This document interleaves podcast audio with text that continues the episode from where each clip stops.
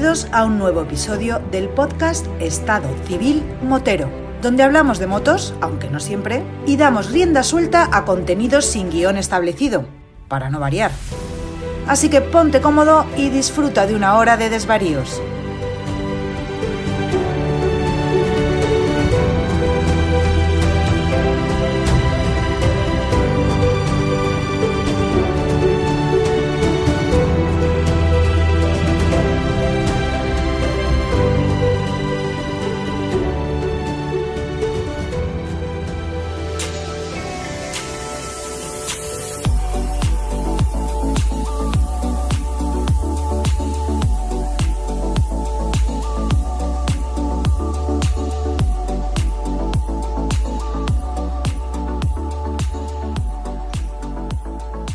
Buenos días, buenas noches, buenas tardes, buenas madrugadas, dependiendo de la hora del turno que te esté, bueno, que estés haciendo en este momento para poder escuchar un nuevo episodio del podcast Estado Civil Motero.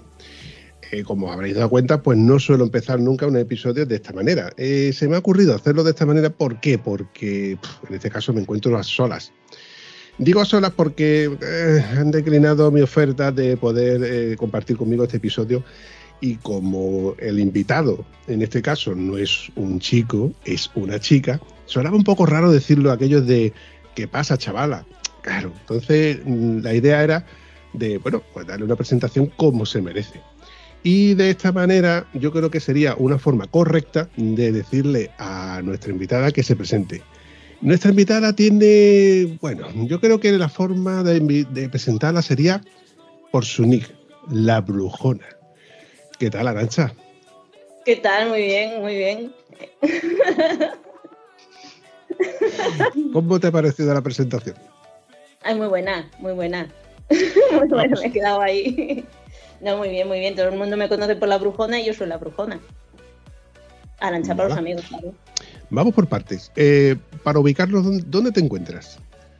Pues yo estoy en Asturias, aquí al norte, en Gijón concretamente que soy de aquí, vivo aquí y, ruedo por aquí y por donde me dejan, claro, para afuera.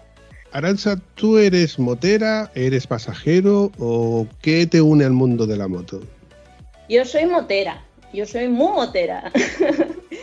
y bueno, llevo en moto cinco años. Cinco años, ahora mismo, o sea, eh, llevo, con dos, llevo dos motos, ahora mismo llevo una Bandit y es que fue, o sea, yo era motera de, de siempre de siempre. Yo nací motera, lo que pasa es que la moto la conseguí y el carné lo conseguí hace cinco años. y así me va.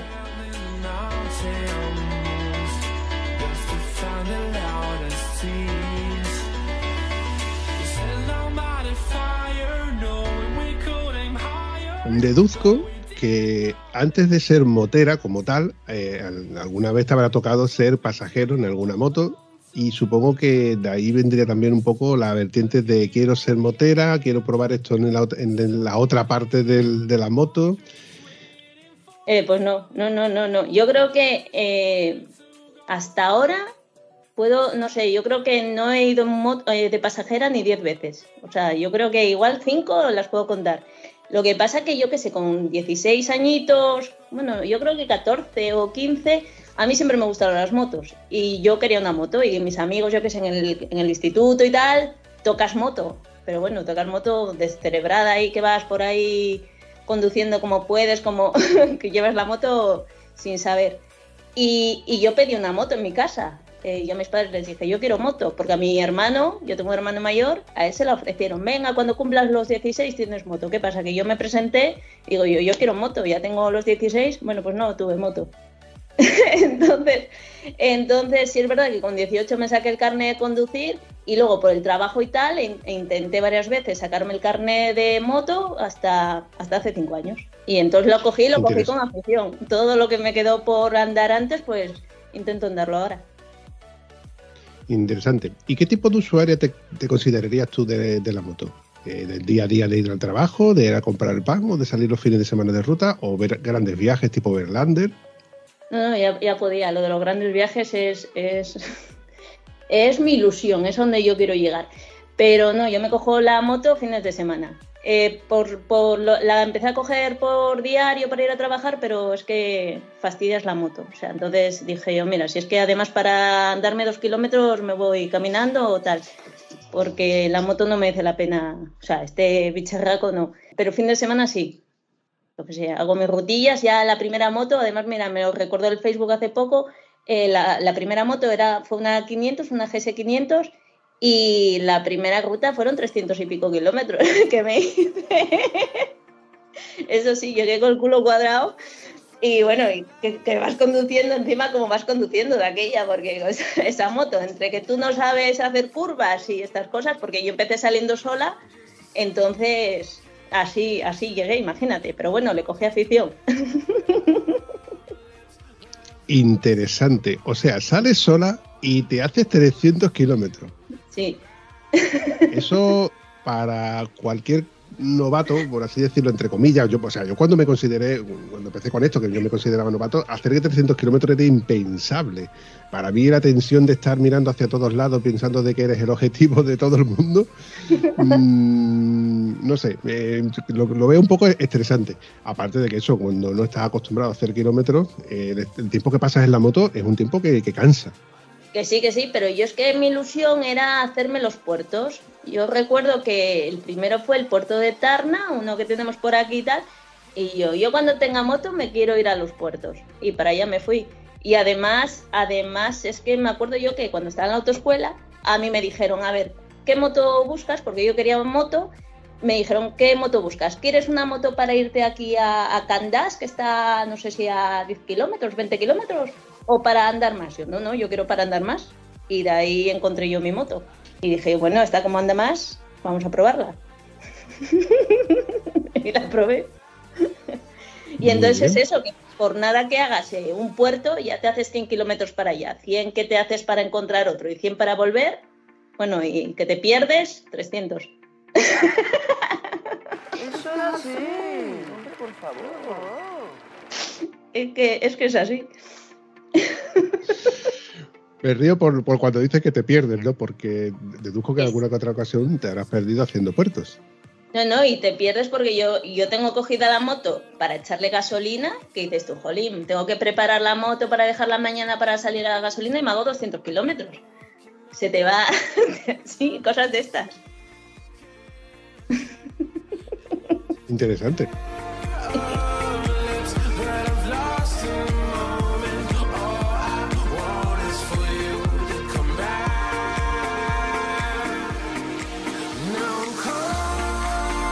Oye, con un tiempo tan desaminente que tenéis en el norte, tan cambiante, bueno, en la mayor parte del tiempo, para, bueno, para, a ver, eh, igual lo estoy diciendo malamente. Yo que soy del sur, que tenemos muchos días de sol y pocos días de lluvia, eh, siempre hemos considerado que en el norte estáis más tiempo con tiempo nublado que con buen tiempo. Entonces, eso también os da un plus sobre la manejabilidad de ese tipo de condiciones. Vosotros manejáis las motos más tiempo con carreteras frías y con un estado de carreteras con lluvia y etcétera, que nosotros no estamos acostumbrados. Además de que vosotros tenéis muchos más puertos, más accesibles, y nosotros estamos en muchos más llanos. Para nosotros salir con cierta seguridad es más fácil porque, bueno, ya te digo, tenemos buen tiempo, pero vosotros os, tenéis que hacer súper poderosos, o sea, os tenéis que hacer superhéroes ya. No, es que aquí es o, o sales si da lluvia, o te arriesgas y sales, o si esperas el buen tiempo, sales tres veces al año. Es lo que tú dices. Entonces, eh, ¿para qué nos gastamos tanta pasta en neumáticos de invierno, en ropa, ropa impermeable? Pues úsala. Y es como, como se dice por aquí, es una forma de lavar la moto, como otra cualquiera, si llueve. Si es verdad que a mí lo que más miedo me da es el aire. Que muchas veces, yo qué sé, te pilla, te pilla el aire, eso es tremendo. Pero, bueno, y el hielo pero mientras no, venga un huracán, pues oye, pudiendo, a ver, un día que esté muy lluvioso y lo que sea, pues no vas a salir, pero si te pilla el agua en carretera, yo me he hecho rutas eh, grandes, grandes, de esto que dices, voy a buscar el sol y lo único que he pillado fue agua y a lo mejor, o sea, eh, pues te haces a lo mejor 200, 300 kilómetros bajo el agua. Pero bueno, es lo que hay. Al hilo de lo que estás comentando, yo recuerdo hace muchos, muchos, muchos años, yo todavía no tenía moto en aquel entonces, y recuerdo un, un motero de la vieja escuela, en aquel entonces ya era viejo, y conducía motos R, motos, creo que tenía una FZR 600, en aquel entonces era un maquinón. Bueno, para mí, al menos a mí me lo parecía. Y recuerdo en, en la conversación que él, que él me decía, eh, bueno, cuando llueve, ¿qué haces? Dice, el motero, cuando llueve tienes dos opciones. O te das la vuelta o sigues para adelante. Y en los dos Sí. sentidos te vas a mojar. Eso es así. Y los pimientos son asados. Y las papas fritas. Y me lo dejó ahí en el aire, pero yo pensaba, bueno, te das la vuelta hasta el siguiente puente donde te escondes, ¿no? Hasta que. No, no, no, no. Ya luego, cuando uno pasa por esa, por esa, esa condición, te das cuenta de que, de que te vas a mojar en los dos sentidos. O sea, que tira para adelante. No te queda otra.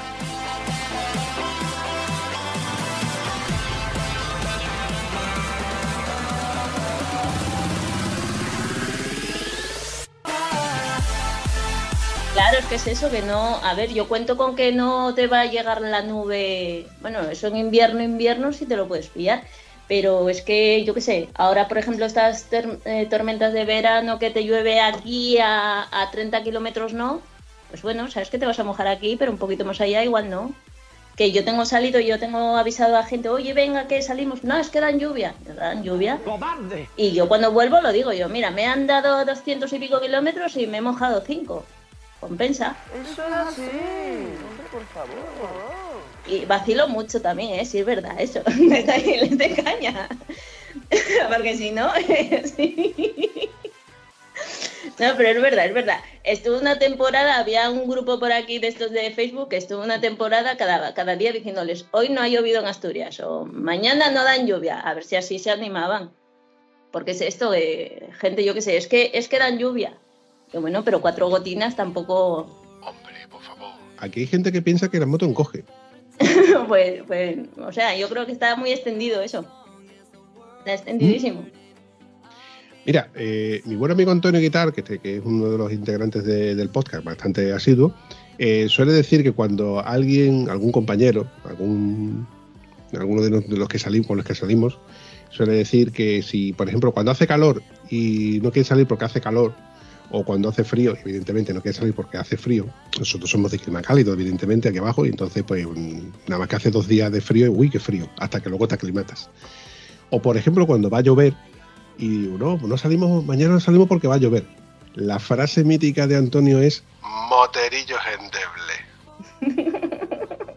Me acabas de comentar de que tienes un grupo de Facebook y quiero recordar de que tú eras activa en Facebook. De hecho, eh, fue gracias a nuestro becario eh, como te localicé a través de Facebook, porque mm, eres bastante activa en Facebook, las redes sociales y demás. Eh, coméntanos qué es lo que sueles hacer por las redes sociales, porque no solamente poner fotos tuyas.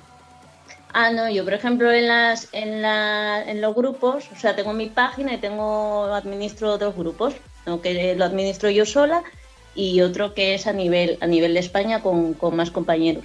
Bueno, os voy a decir, está Rutas en Moto por la península ibérica, ¿vale? Está súper guapo porque ahí la gente pues eh, publica sus rutas y tú cuando quieras hacerte una de una provincia concreta pues vas y lo buscas y así está genial porque muchas veces vas a sitios que solo te dicen, o sea, o vas a ver solo lo típico, cuando hay muchas cosas que desconoces y a lo mejor la gente de allí te puede informar de sitios que te estás perdiendo, que no son tan que no son tan conocidos y está, está guay por eso. Y luego yo tengo el de Asturias es tierra de motos, que es se basa en Asturias, en sitios, lo mismo, Asturias hay más sitios que los lagos de Covadonga y hay más sitios que, que la Cuevona, entonces tú si vienes aquí y quieres hacerte una rutilla, pues le echas un ojo a lo que hacen los compañeros, lo que ven por aquí y puedes verte cosas guapas que tenemos aquí.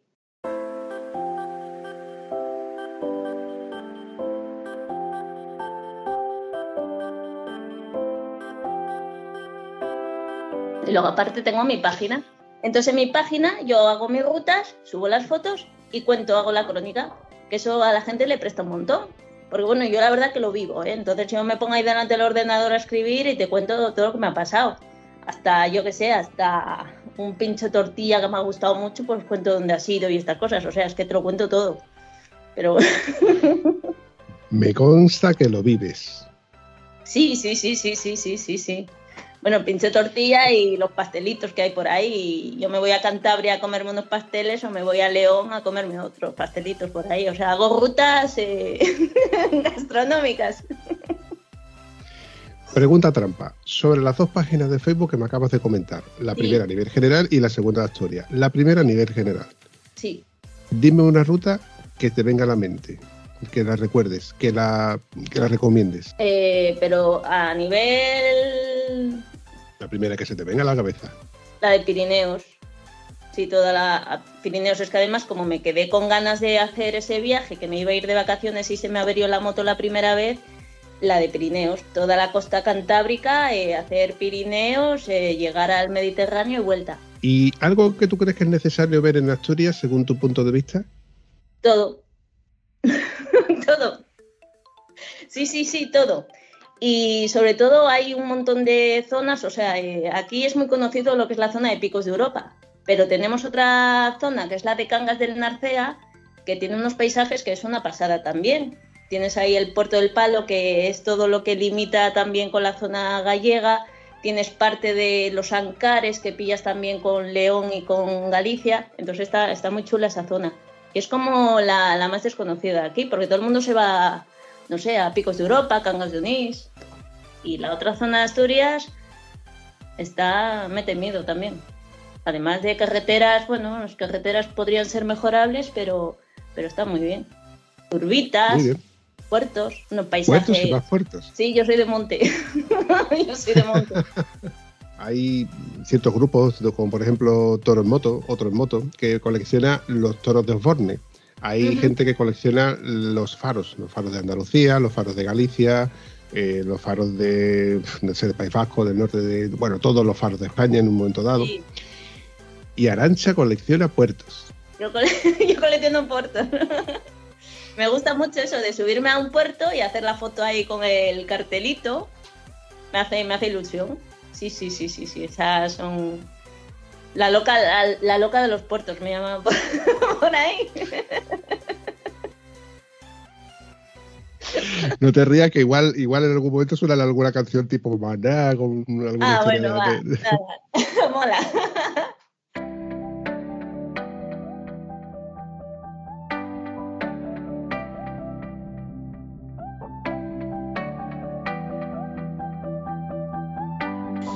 El último puerto así que no conocía fue este, una semanita que me, la semana esta que me bajé a Ávila, el puerto de Chía, que no lo conocía.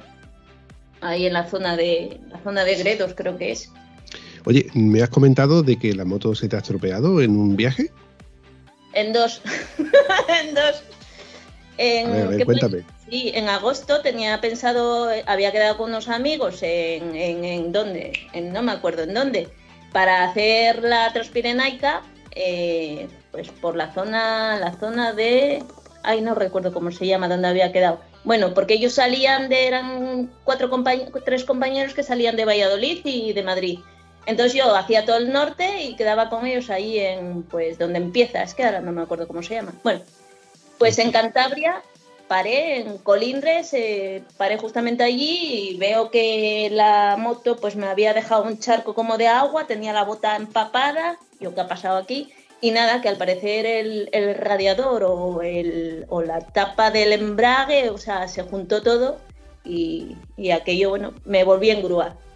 Cancelé mis vacaciones, dos o tres semanas después las volví a, las volví a hacer, ya me fui a, hice otra ruta que fue esta de salir de Gijón, irme a Hoyos del Espino y en Gredos, eh, hacer la Peña Francia, que no lo conocía, muy bonito, eh, meterme en Portugal, la Sierra de la Estrella, bajar por la N2, en Faro, sí, bueno, pues de Faro, que fue Huelva, Sevilla y Córdoba, sí, y luego Jaén. Y luego ahí ya me subía. Pues cuando me subí, paré por Consuegra, que tenía muchas ganas de ver los molinos, que no los conocía, por Campo de Cristana. Bueno, al revés, hice la ruta, Campo de Cristana a los molinos. Yo que había quedado en Madrid eh, con, una, con una amiga allí para hacerme una rutilla y tal al día siguiente y volverme, pues no llegué ya, porque en Madridejos paró la moto para tomarme un algo y echaba humo. La moto empezó a echar humo había una pareja allí que estaba comiéndose el bocadillo en un coche, se pensaba que se iba a incendiar ahí, que se nos quema la moto y nada, nada, eh, llamé a la grúa y me volví, ya me volví ese, ese viaje también, en, bueno, esa vez en coche. Y ahora mismo está, la moto la tengo en el taller, ahí viéndola, esperando a ver qué me dicen que tiene. Bueno, salgo de radiador fijo. Bueno, Pero bueno. esperemos que sea poca cosa y que vuelvas otra vez a montar en moto, porque, vamos, yo intuyendo que tú eres una persona activa montando en moto, tienes que estar No, no, tengo que Pues estar así, ya, ya cada poco estoy llamando al taller. A ver, sabemos algo, sabemos algo, sabemos algo. Yo creo que ya me han bloqueado. Pero no, no, estoy, que voy a, voy a andar en moto en breve, lo sé. Lo que pasa que mi moto ya tiene unos años, entonces estoy, ya estoy viendo el cambio ahí. Esa era mi ahí. siguiente pregunta.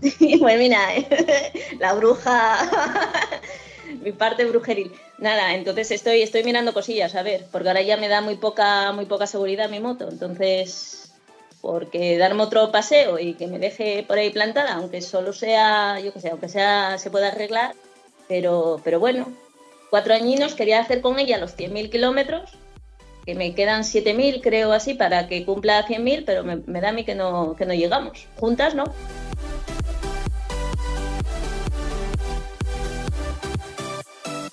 Mi F800 GS es del, es del 2008. Para quien me está escuchando de principio, tiene que estar hasta los mismísimos huevos de escuchármelo decir.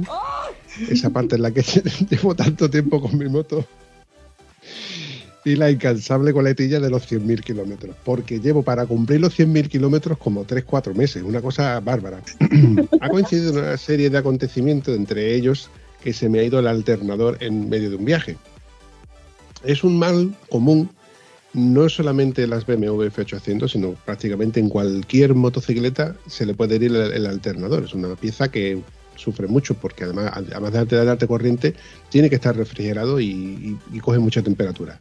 Si a eso le sumas el, el, hecho de que en el sur hace calor, pues blanco y en botella. Bueno, total, ha cumplido los 100.000 kilómetros y yo estoy súper contento con ella por haber cumplido, por fin, el sueño de cumplir los primeros 100.000 kilómetros. Eh, mi amigo Antonio Guitar, eh, la última vez que hablé con él, creo que iba por los 264.000 kilómetros. En la misma moto, con dos años menos. Ojo, hay un señor bastante famoso en el foro, se llama Íñigo Zabaleta, que la última vez que yo hablé con él algo, eh, había cumplido la friolera de ida y vuelta a la luna en kilómetros. 880 y tantos mil kilómetros. Va pasada. Vaya Brutal, pasada. una barbaridad. Claro, volvemos a la teoría de que si tú quieres que una moto te dure eternamente, lo único que tienes que hacer es invertir dinero en ella como si fuese la bolsa. Eso es una máquina de una máquina de insert coin. In, in, no paras de arreglarla y siempre tendrás una moto. Eso es así. Y los pimientos son asados. Y las papas fritas.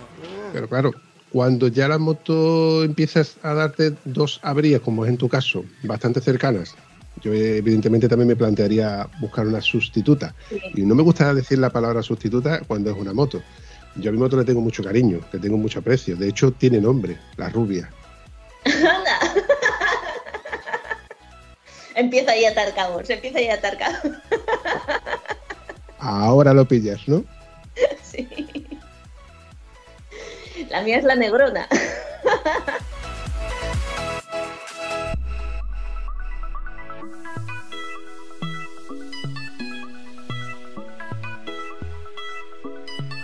Hilando a esta pregunta, ¿qué moto tienes en mente?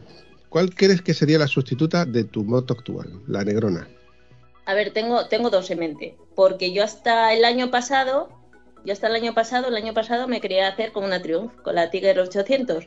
Yo tengo una, un problemilla, bueno, un problemilla, a ver, no es un problemilla, es que yo tengo tamaño estándar, entonces eh, mido metro sesenta y yo con mi moto, en mi moto no llego al suelo.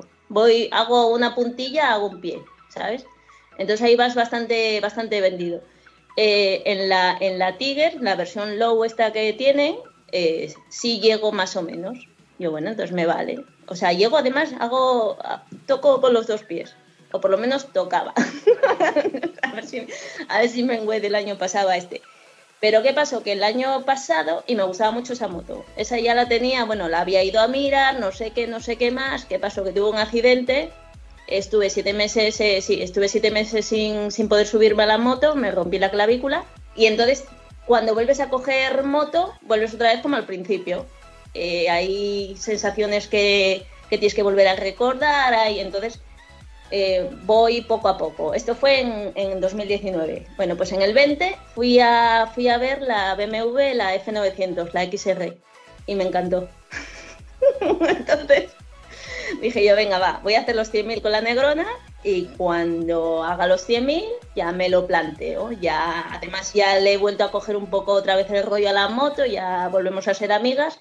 Entonces ya parece que, bueno, que ya no te, no te da tanta cosa el, cambio y el volver a empezar con otra moto y estas cosas, pero, pero ahora tengo la, la BMW ahí, esa, la F900, porque además de, tamaño y de el manillar, la posición es similar a la mía y que no es así la típica trail trail que va recto, que no sé.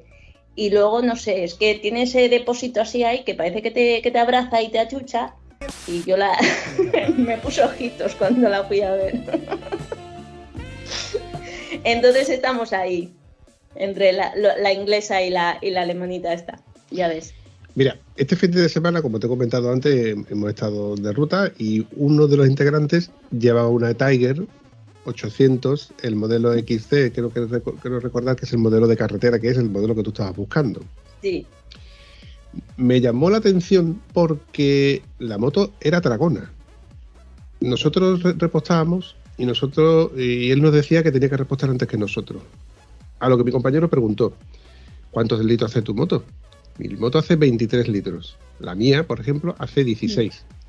Y digo, ¿y cómo consume tanto? Dice que esta moto es Dragona.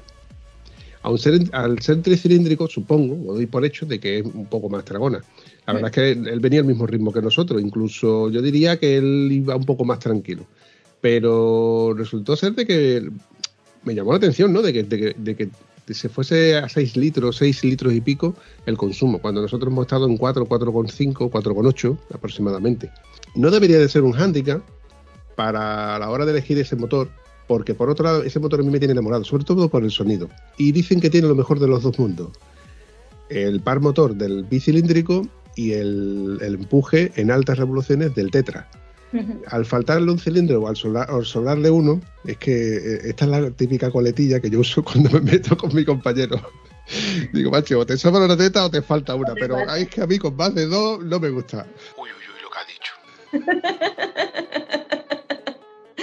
es como un ni para ti ni para mí. No sé, la moto, la moto en sí estéticamente me gusta sí es verdad que no distingo dos de tres porque yo hasta ahora creo que solo, he tenido la mía y poco más. O sea. Igual, bueno, evidentemente doy por el hecho de que cuando tú vayas a, probarla, eh, verás todo tipo de sensaciones porque es una moto alta, es una moto que tiene el centro de gravedad también más alto y la forma de andar de esa moto es totalmente diferente. Creo que te va a agradar, Independiente y luego el handicap también creo, creo que está a favor es la capacidad de carga las maletas de la Triumph son gigantescas. Para mi punto de vista son muy grandes. O sea, equivalen a las mías cuando están abiertas en extensión. Lo que pasa es que en este modelo son fijas y le cabe un montón de capacidad. Ahí te caben a ti un montón de guantes. Mientras me, valga para traerme cajas de pastelitos de estas. guantes. En cuanto a la nueva F900, mm, estoy totalmente despegado. No le he echado ni, bueno, no le he echado ni, cuenta siquiera a las comparativas o a lo típico que te dicen, como qué tal vale este modelo y tal. Estoy totalmente desconectado de, ese modelo. O sea, no podría hablarte de él, evidentemente. Pero creo que también sería un, un fuerte rival. La F850 que sustituye a la mía tiene todas las mejoras que debería de tener la mía, o al menos que creo que son imprescindiblemente necesarias, como los ajustes en suspensión, suspensión regulable electrónicamente, faros LED, eh, tecnología. Al fin y al cabo es tecnología. Pero luego estéticamente, ojo, que no te estoy intentando de influir, ¿eh? estéticamente BMW creo que ha ido perdiendo. Por otro lado, las otras marcas están poniéndose las pilas y eso está muy, muy bien.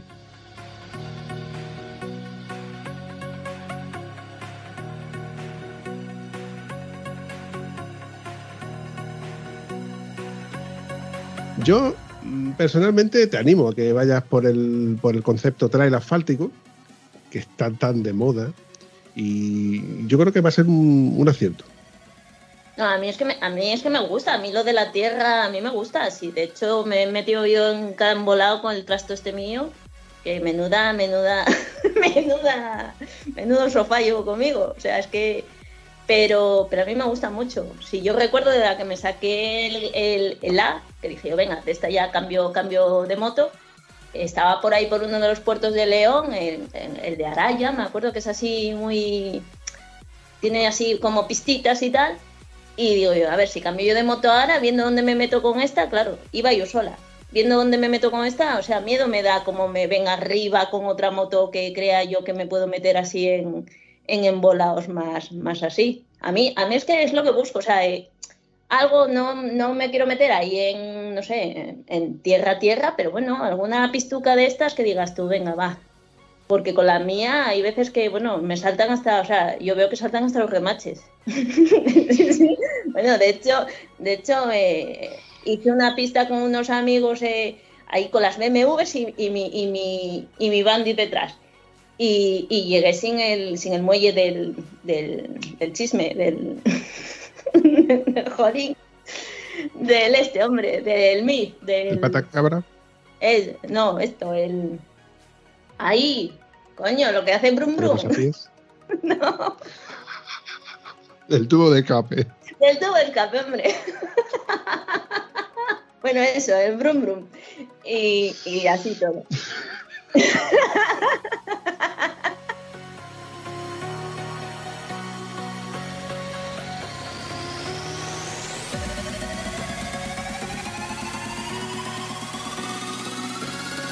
Luego, cuando has dicho brum brum, no he entendido que era el tubo de escape.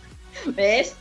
Lo primero que pensé que era el muelle más visible era el, el, el, el del pata de cabra, que, que, también se suele perder. Bueno, se, le puede llegar a, se puede llegar a perder cuando vas por, bueno, cuando, le metes por sitios muy adoquinados, o cuando puedes ir por carriles y demás. Mira, este fin de semana resulta de que el GPS, pues, pues lo típico, ¿no? Te hace alguna encerrona y te pierde y te, te lleva un sitio y nos metió por un carril de unos 4 o 5 kilómetros, no fue más. Bueno, eran motos, eran cuatro motos trail, no tenía mayor problema, pero lo curioso fue que cuando llegamos al sitio donde íbamos a almorzar y sacamos las bandejitas de comidas y tal, eh, tú sabes el, eh, la típica bandeja que tú compras en el supermercado, en el Mercador, en Carrefour, eh la típica bandeja de lomitos, ¿no? Y debajo de la bandeja de lomitos tiene como un trozo de papel blanco que es el que absorbe, ¿vale? Pues eso estaba al revés. El papel arriba y los lomos debajo. ¿Cómo se pudo dar la vuelta dentro de la propia bandeja? ¿Cómo se pudo dar la vuelta? Imagínate esos 5 kilómetros aquellos dando tumbos y para arriba y para abajo. Me cae. Eso era como para llevar, no sé. He pensado que la próxima vez me llevo aceite y huevos y, y ya, ya, tengo la mayonesa. de la tortilla. Qué bueno. Bueno. No, pero a mí me ha pasado de llevar esas pistas y cuando, cuando paro todavía tengo la tengo el, el movimiento, está así, estoy, estoy todavía vibra todo tanto y encima yo voy tan sujeta para que no, yo qué sé, porque hay veces que pisas una piedra y te mete una cola y dices uy, que me despeño. Y nada, vas ahí, vas ahí, luego todavía estás vibrando. Yo mira, si estoy a ralentí todavía.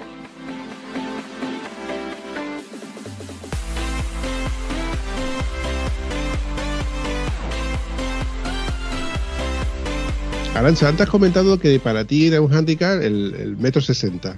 Eh, bueno, yo creo que no, supongo que ya habrás visto alguna que otra mujer motera, tipo Verlander, tipo, bueno, que ya ha recorrido, no sé, que ya tiene cierta fama, y como la mayoría no tenéis estatura, o no, tú, piensas que es un handicap, pero yo pienso que no, porque hay múltiples de fórmulas de, de, de poder adaptar una moto a la estatura. En, el peor de los casos, creo que yo sería el, más drástico, es el rebaje de suspensiones, porque cambia en cierto modo la geometría de la moto. Y a no ser que ya estés, mm, que la cojas de nueva, ya con esa geometría y te hagas a ella, es un cambio bastante drástico. Pero bueno, existen los rebajes de suspensión, existen las botas con un poquito de, de, de alza, ¿no? que se les suele también poner a las botas etcétera, etcétera, etcétera. O sea que yo te sigo animando a que, a que el concepto trail te, te, adapte, ¿no? Se te adapte a ti, te atrape y al final pues te, veamos con una trail como Dios manda. Mira, este fin de semana, casualmente, cuando repostamos gasolina allí en Portugal, nos encontramos que había dos, dos motos con maletas de aluminio delante nuestra, pero a bastantes metros, en, el, en un bar. Claro, cuando arrancó me llamó la atención por la forma de las luces descubrí que una de ellas era una Ducati multiestrada y la otra era la misma moto que llevaba mi compañero, una Triumph, la Triumph Tiger XC. Y mi compañero me dice, mira, una Tiger como la mía. Vale, vale. Vamos, son dos, por por los dos chicos vienen de Italia porque la matrícula son italianas. Y dice, no, no, son chico y chica. Ah, la de la Tiger la lleva una chica, sí. O sea que lo que vengo a referirme de que cada vez se ven más en la carretera mujeres con motos tipo trike. Así que yo espero verte pronto y que nos lo comentes por aquí. Había otra preguntita que yo tenía que hacerte referente a la IMU, porque creo que tú ostentas cierto cargo omnipotente, todopoderoso, con renombre en el Principado de Asturias. Pues cuéntame cómo era eso, a ver. Eh, sí, en Asturias, referente a IMU, soy su delegada. IMU, eh, para quien, bueno, eh, Unión Internacional por la Defensa de los Motociclistas. Ahí estamos dándole caña desde Asturias. Uh. Para quien no tenga ni puñetera idea de, qué es lo que estamos hablando, que yo creo, yo creo, y remito a todo aquel que no lo sepa, a aquel episodio donde hablamos con un señor, bueno, no lo voy a comentar, coméntalo tú. ¿Qué es la IMU?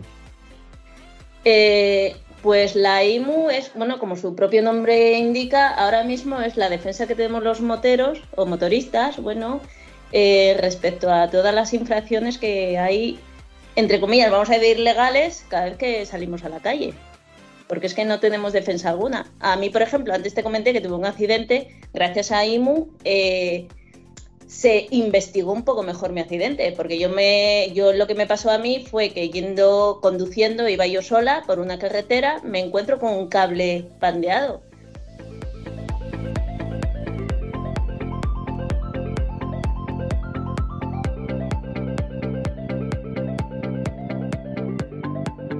Me rompí la clavícula por esquivar el cable. Entonces allí nadie se hizo responsable. Eh, unos se pasan la pelota a otros y si no es por, si no es por IMU, yo fue cuando contacté con, con Toribio y cuando me informé un poquito de, de qué iba todo esto eh, y ahí me quedé. O sea, ya, ves. Pero ahora mismo yo creo que es la, la defensa que tenemos eh, nosotros como usuarios de motos. O sea, es, yo creo que son los únicos, o sea, ahora mismo los únicos que están, que están mirando por nosotros. Porque las administraciones no lo están haciendo. Oye, ¿y Toribio quién es? Pues Toribio es la, la, voz, la, imagen. Eh, Toribio Simu. Yo para mí Toribio Simu. A ver, tiene un canal que es el de Desterrado, eh, que lo podéis encontrar en YouTube. Y desde ahí, desde ahí se hacen muchas denuncias. Denuncias además de, de cosas que parecen muy lógicas, que parece que no necesitamos denunciar, pero es que está pasando. Y podéis revisar todos aquellos episodios donde podéis ver cómo se puede denunciar algo que nosotros damos por hecho y que pensamos de que eso ya estaba así, eso es así, y cosas que no son así, que podemos reclamar, que podemos denunciar, que podemos echarles cara del modo que ellos nos la echan a nosotros. Que por ejemplo cuando vemos un guardarraíl que está malamente colocado, podemos denunciarlo. Que por ejemplo cuando hay una señal vial que está totalmente borrada, podemos denunciarla donde por ejemplo vemos un stop que está borrado y te lo salta y luego te pone una multa donde dice, no, te ha saltado un stop, perdón usted, pero no hay señal vertical ni hay señal vial que indique que hay un stop. Pues poder denunciarlo, pero con, o sea, con papeles, con código, con artículo, con ley de seguridad vial por delante. En todas esas cosas está la IM, que es la que nos puede ayudar y asesorar en caso de necesitarlo. No, pero muy bien dicho. Yo te veo, yo te veo, hay nuevo fichaje ¿eh? ahí para la IMU. Por eso era un grillo. no, yo estaba, estaba, ¿sabes lo que estaba escuchando yo? TikTok, TikTok, TikTok, TikTok. no lo sé, pero sí te puedo decir que Juan Carlos Toribio cuando pasó por el podcast, cuando pasó por el episodio del podcast, eh, yo esperaba encontrarme un Toribio que del momento que yo le dijera que pasa chaval sacase la espada y bueno, en contra de la política, en contra de los ministerios, en contra de la ley de seguridad vial, etcétera, etcétera. Y sin embargo encontré un Toribio que nadie se esperaba, que bueno, empezamos a hablar de su infancia como guardia civil, de lo bien que se pasó la casa cuartel, de sus fechorías, entre comillas, de, las cosas que, hizo de joven, y se lo pasó tan genial que hubo un momento en el que le tuve que decir, oye, Juan Carlos, que llevamos un rato hablando de lo bien que te lo estás pasando, pero yo creo que es, es momento para que tú hables de lo que has venido aquí a hablar, del canal de Desterrado Y entonces fue cuando evidentemente pues sacó la espada, que es ese santo y seña que, lleva a, gala, ¿no? La espada de, de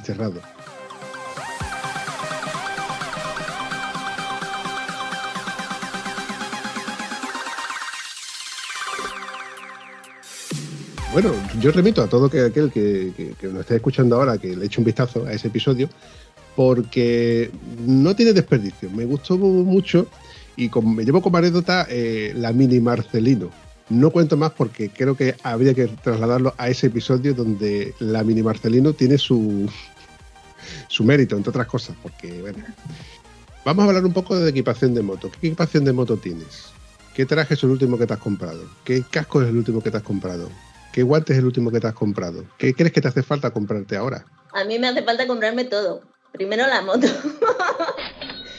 y, el último traje, pues me lo compré en la ULED. Es todo de ULED lo que yo gasto. Bueno, no, mi casco. Mi casco es un casco, un Hibi, que me gustó porque pesa muy poquito. No recuerdo ahora el modelo que es pero pesa poquito y yo como tengo problemas de migrañas, yo no sé si también por el peso, ¿sabes? Eh, te quedas así muchas veces eh, que llegas de una ruta y este Hibi la verdad que no pesa apenas, creo que es kilo y poco. Entonces, porque yo tenía el HJC que era 1.300, este es menos, es más, es más pequeñito, más, más ligero. Y encima, bueno, con, con la visera esta y tal, está bastante bien. Y lo demás es todo de ULED. Yo voy al saldo. Sí, con que, con que no me entre el agua al frío y... Bueno, no, el agua, el agua me llevo un chubasquero de, de, de o sea, un pantalón extra grande, me lo pongo encima, la chaqueta ahí de lo mismo y lo que por ahí, el otro día hablándolo con un amigo que se quiere comprar un traje que le sale por 40 o 50 euros, dije, jolín, si te pillas uno por 12, si él te hace lo mismo. Encima el mío mola mucho porque como lleva capucha, yo me la pongo encima el casco y entonces ya no me trae el, aire por, el cogote. Interesante. Eh, o sea, el gorro del impermeable por debajo del casco. Oye, ¿y no crees que eso sería perjudicial para el pelo? Eh, no. ¿Por? Por la transpiración. no, porque el pelo como va, yo me tengo que hacer trenzas y tal, si no quiero salir con todo el pelo enudado, bueno, yo no sé. A mí me pasaba eso cuando tenía el pelo largo, también tenía que hacerme trenzas. he tenido el pelo largo en mi vida, he tenido yo el pelo largo. Y estoy medio calvo por, por llevar gorra.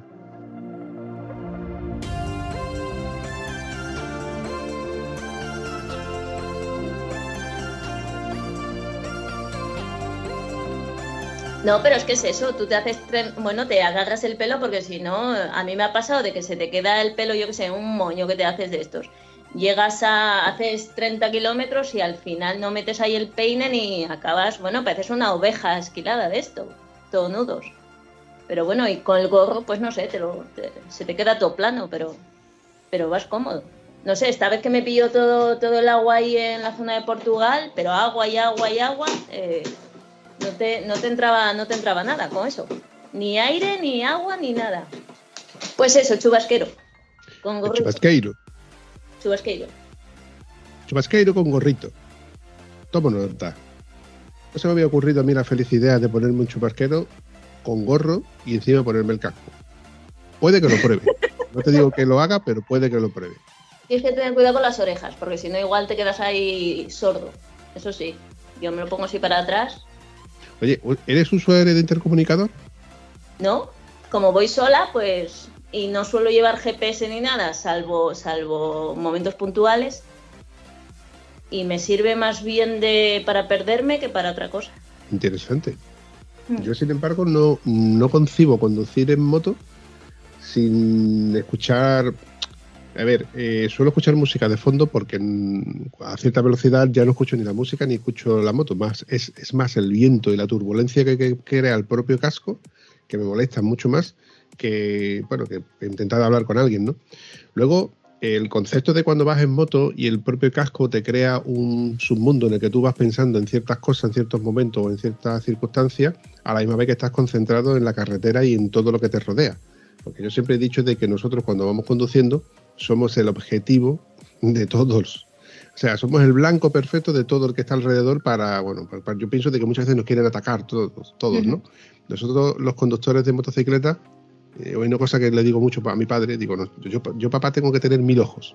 Yo en el trabajo tengo muchos ojos, ¿no? Pero en la moto tengo que tener muchos más porque tengo que estar pendiente de, cómo maniobra el que está delante, el que está al lado, el señor que va andando, que se está acercando a ese paso de peatones, que está indeciso si va a pasar o no va a pasar. Son cosas que nosotros en el día a día como conductor de coche no percibimos, pero cuando vas en moto, como también, eres mucho más vulnerable, tienes que estar mucho más pendiente de, lo que tienes alrededor. Oye, ¿cómo he llegado yo a esto?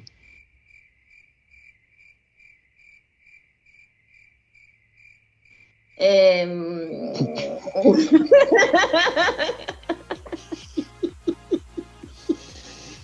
no, pero bueno, a colación de lo que acabas de decir, eso, eso me pasa a mí. Yo cuando me dicen, pero bueno, eh, ¿qué te da la moto? Y yo eso digo, eh, cuando aparcas, yo no sé si es por el, por lo concentrado que vas, eh, mirando lo que tú dices, al coche de adelante, el que no sé qué, a dónde vas, a dónde vienes, el cuidado con esto y con lo otro, que, que, estás, o sea, dejas de pensar, o sea, dejas de pensar, llegas nuevo.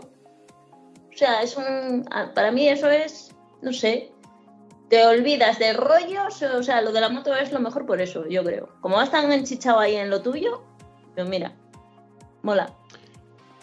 En eso yo creo que muchos de los que están escuchando esto se sentirán identificados. El concepto de montar en moto y bajarte de la moto es un antes y un después. Ese momento en el que tú eres dueño, señor, omnipotente de lo que tú estás haciendo, eh, que no dependes de nadie y que cuando tú vuelves, vuelves reseteado, en cierto modo, porque has dejado de hacer lo que es cotidiano, porque te obligan a hacerlo, ¿no? tú te levantas por la mañana, vas a trabajar, terminas de trabajar, tienes un poco de ocio, eh, tienes que hacer tus tareas, etcétera, etcétera. El fin de semana, cuando organizas una ruta, y muchas veces sin organizarla, sino simplemente te montas en la moto, sales y cuando vuelves después de haber hecho, pues, no sé, los, kilómetros que sean, sin pensar muchas veces ni los kilómetros ni la ruta, como por ejemplo tu caso, que a lo mejor no llevas ni GPS ni llevas intercomunicador y no tienes que, nadie te va a llamar diciendo, oye, que tienes que ir, que tienes que volver. Bueno, el hecho es que la moto te da ese punto de libertad, ese punto de reseteo. Por ejemplo, en mi caso, eh, son las píldoras vacacionales en las cuales uno desconecta y luego vuelves el lunes con un punto y seguido. Mm, más que un punto y aparte. El punto y aparte son las vacaciones. ¿Qué te queda por hacer en las próximas vacaciones? ¿Qué proyecto tienes pendiente? Eh, muchos. Puertos, puertos, puertos, puertos, puertos. Sí, sí, sí. de fondo escucho. de, fondo escucho la coletilla de los puertos. Otro puerto, y otro puerto, y otro puerto. Sí, no, no, pero hay por ahí una, una ruta que me han pasado ya hace, hace un tiempo, que es la de, la de los puertos de Ávila que, que sí, hacer una especie de hacer 20 puertos y eso, no sé, tiene buena pinta. Pero viajes es que me gustaría, no sé, me gustaría muchos. Por ejemplo, se me olvidó, antes lo comentaste tú, es, está muy guapa esa, la de, la de los faros. Hay una ruta que hace todos los faros de la, de la península, esa está muy chula también, la, la tengo vista por ahí. Claro, es que, pero para eso necesitas tiempo. para eso se necesita tiempo. Entonces yo voy con el tiempo que tengo, fines de semana o semanas, o sea, semanas, eh, una semana ahora, otra semana cuando tal, entonces ya voy acoplando ahí, voy viendo cositas, voy viendo cositas. Pero es que, no sé, eh, planes muchos, muchos siempre. Y en moto todos.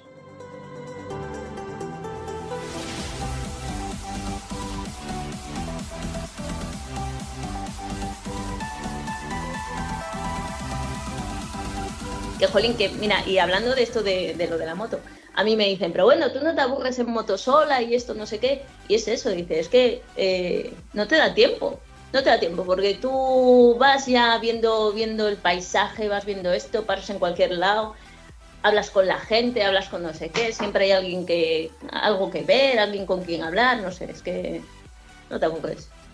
Aunque sea con, yo que sé, aunque sea en medio de un prado. ¿Y el concepto de mujer motera crees que es diferente al del hombre? ¿Crees que tiene ventajas? ¿Crees que tiene defectos? ¿Crees que se podría mejorar alguna cosa? Porque cada vez veo más mujeres moteras, con lo cual el, antiguamente el ver una mujer montada en moto estaba mal visto. Pero ahora mola, al menos en el, en el, en el concepto del motero. Fuera del concepto del motero, ¿Qué opinas sobre la gente que no es motera? ¿Qué crees que opinan sobre cuando te ven a ti montada en moto? No, lo creo, te lo voy a contar lo que pasa. O sea, la gente todavía da por hecho que si eres chica eh, vas, vas de, de paquete, de copiloto, de tal. Porque mismamente el día, es que además me hizo mucha gracia porque el día que me iba para Ávila, pues yo pasé el puerto de Pajares, hay un sitio allí súper motero y tal, me paré a tomar un café y, no me atendían. Tenía mi casco ahí encima de la mesa, tenía tal, yo estaba esperando ahí en la mesa, porque ahora como tienes que estar en la mesa, o bueno, ese día, y dije, oye, ¿me pones un café? Cuando pasó un camarero. Y dice, ah, es que estaba esperando. Y se me queda así mirando y me dice, ah, es que pensé que venías acompañada. y yo, pues no. Como vi ahí el casco, yo sí, es mío. y cosas de estas. Y yo recuerdo, eh, pues en una ruta que me paré en un pueblo ahí a ver una iglesia, no sé qué, además fue por Asturias. Eh, recuerdo que vino un señor y me dice, ¿te has perdido? Yo no. Dice, ¿pero querías venir aquí? Yo sí, así en este plan, ¿eh? Dice, pero ¿y los demás? Yo no hay demás. Yo, ¿qué demás? Ah, es que es raro que venga un motero solo y encima si es chica, más raro todavía. O sea que todavía está el, eso de, no sé, de ser chica es no está todavía asentado, digamos. Les parece extraño. Y bueno, una de estas paradas también, es verdad, eh, se apa- apa- paro la moto, estoy preparándome para entrar en una cafetería también y, y se para un señor con unos niños y ¿ves cómo era una chica? Le dice, ¿ves cómo era una chica? Claro, mi moto lleva un unicornio. ¿Pero qué me contando? ¿Cómo? En mi moto, cuando llevo, cuando voy de viaje, en las alforjas llevo un unicornio, un muñequito, porque llevo tiempo ya con los unicornios molan. Atención a todo el que escuche el podcast de Estado Civil Motero. Si veis una moto que lleva alforjas y lleve peluches de unicornios, esa es la brujona. Y la moto es... La negrona. la negrona molona. Así, así que no olvidéis de echarle un vistazo, un saludo y echarle un cable si hace falta. Hombre, va. Oye, que más, más de uno ha reconocido la moto por el unicornio. Yo deduzco de que evidentemente no, no deja de pasar desapercibido una moto que lleve unico- unicornios en las alforjas. Sí, sí, sí, sí, sí. Nada, mola. Mola. Mola, mola. Antes, sí, antes llevaba un unicornio que iba en, en el manillar, pero en una parada en un taller, pues me voló. Entonces este, este me lo regaló otro amigo y ahí, ahí está, en la maleta.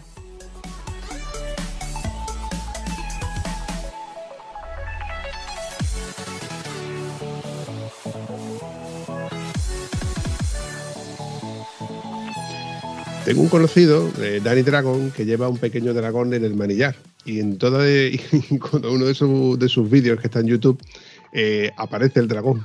Aparece ese pequeño dragón cuando hace la vista en 360.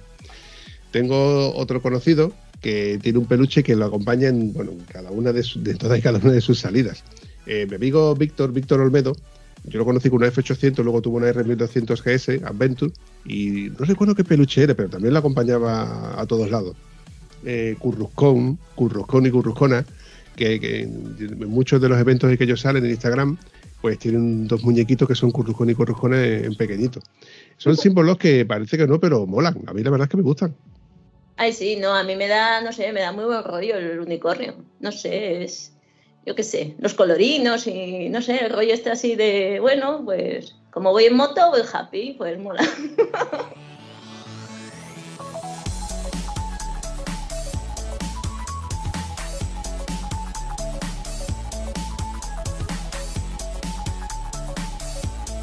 Aranza la Brujona. Para mí ha sido un placer que hayas estado en este episodio del podcast de Estado Civil Motero, que yo sé que te lo has pasado muy bien, porque me consta. Eh, llevamos un rato riéndonos fuera del micro y, la verdad es que a mí también se me ha hecho muy ameno. Pero como suelo decir, no suelo hacer episodios de más de una hora para evitar que se me hagan largos a la hora de editarlos y demás. Y aún así, no ha habido ni un puñetero episodio que haya bajado de la hora. Bueno, sí, el primero y porque fue un, un episodio piloto, una cosa así.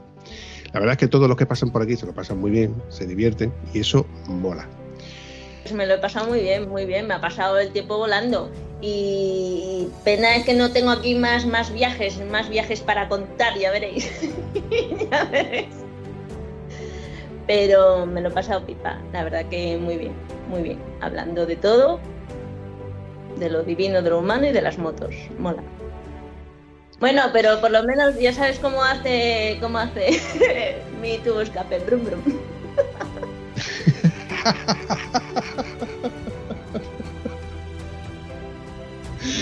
Cierto, cierto. Y sabes una cosa, a partir de ahora, muchos de los que escuchen el podcast van a mirar los tubos de escape y van a decir, Brum.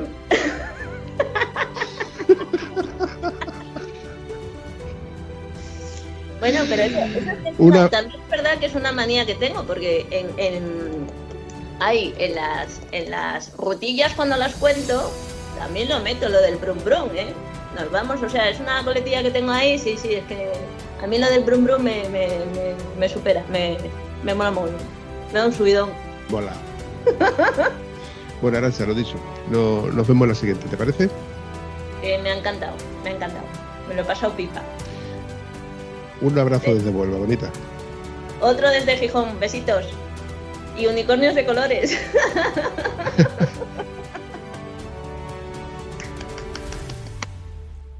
Si te ha gustado el episodio, no dudes ni olvides comentarlo en cualquiera de las plataformas donde puedes encontrar el podcast. Nos hace mucha ilusión y nos ayuda a seguir creando contenido. Bueno, a mí no, que soy una voz, al vampi.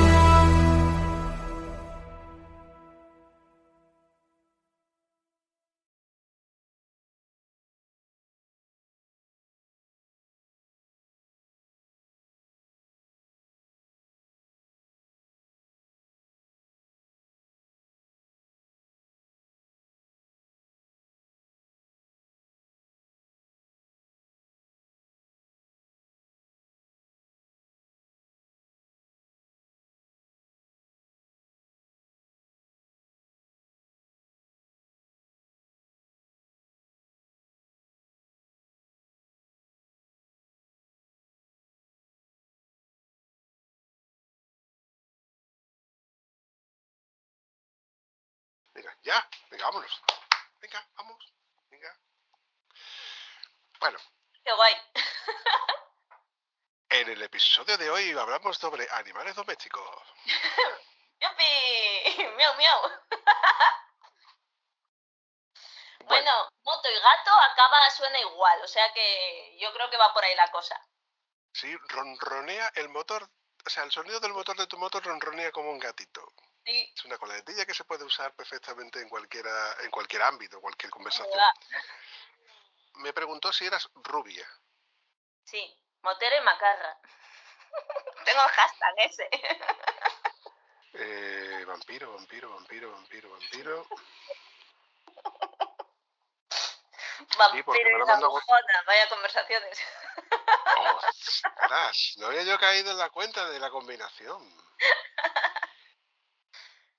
Tiene su gracia, la verdad. Solo falta el gato negro. ¡Ah! ¿Qué te, qué te parece? que- Pam, pam, pam. Uy, como empiezo yo, como, como empiezo yo a pesar, me la llevo clara. ¿Qué te parece si empezamos? Venga, va. Tengo un dilema, tengo un problema contigo hoy. Porque verás.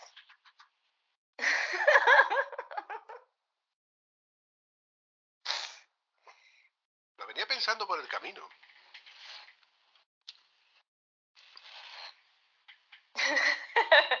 Me da miedo.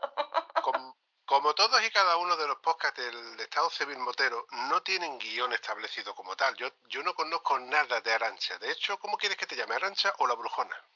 Nada, de llamarme, llámame Arancha, que si me llamas la brujona ya. Bruji para los amigos. ¿Cómo que, como no tengo nada, no nos conocemos de nada, la idea es que tú cuentes tu libro en primera persona y que me cuentes vivencias, anécdotas, lo que haces, lo que no haces.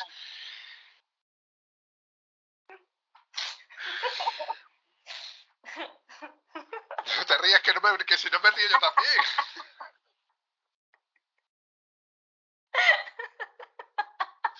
Acabas de darme una toma falsa. Bueno, no, bueno, menos mal que solo va una. De momento solo va una, de momento solo va una. Ya veremos si luego consigo sacarte otra. Pero acabas Pero, de darme una. ¿Cómo, cómo di- ¿Pero Brum, cómo has dicho que se llama? El número.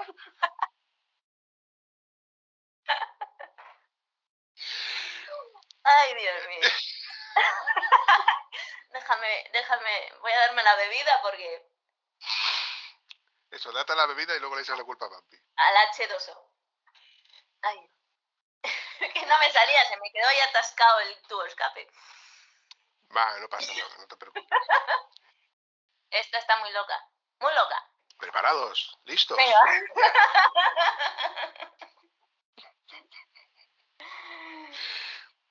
Vamos. y, y me he perdido. Te lo voy, te voy a ayudar, te voy a ayudar. Ahora Joder. lo cascas. Joder, me he perdido ya. Ole, ole, ole, ¿Cómo ha salido así de aquella manera? ¿Cómo ha salido, cómo ha Pues de sí. aquella manera? eh? Digo. Pues olvídate de que, bueno, no, no te, mira, te lo, voy a, te lo voy a llevar a tu terreno más que al mío, ¿vale? Para que no pensar ni te, ni te sientas, ni te sientas un poco, eso, presionada, ¿vale? No, no, no, no, no. Si Volviendo. no... Te dejo hablar.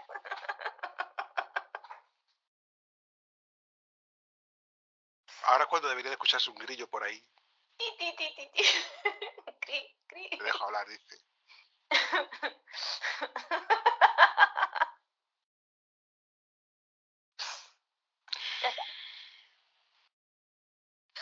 Eh, eh, El grillo, el grillo, eh, fue después del chubasquero, no sé. me perdí.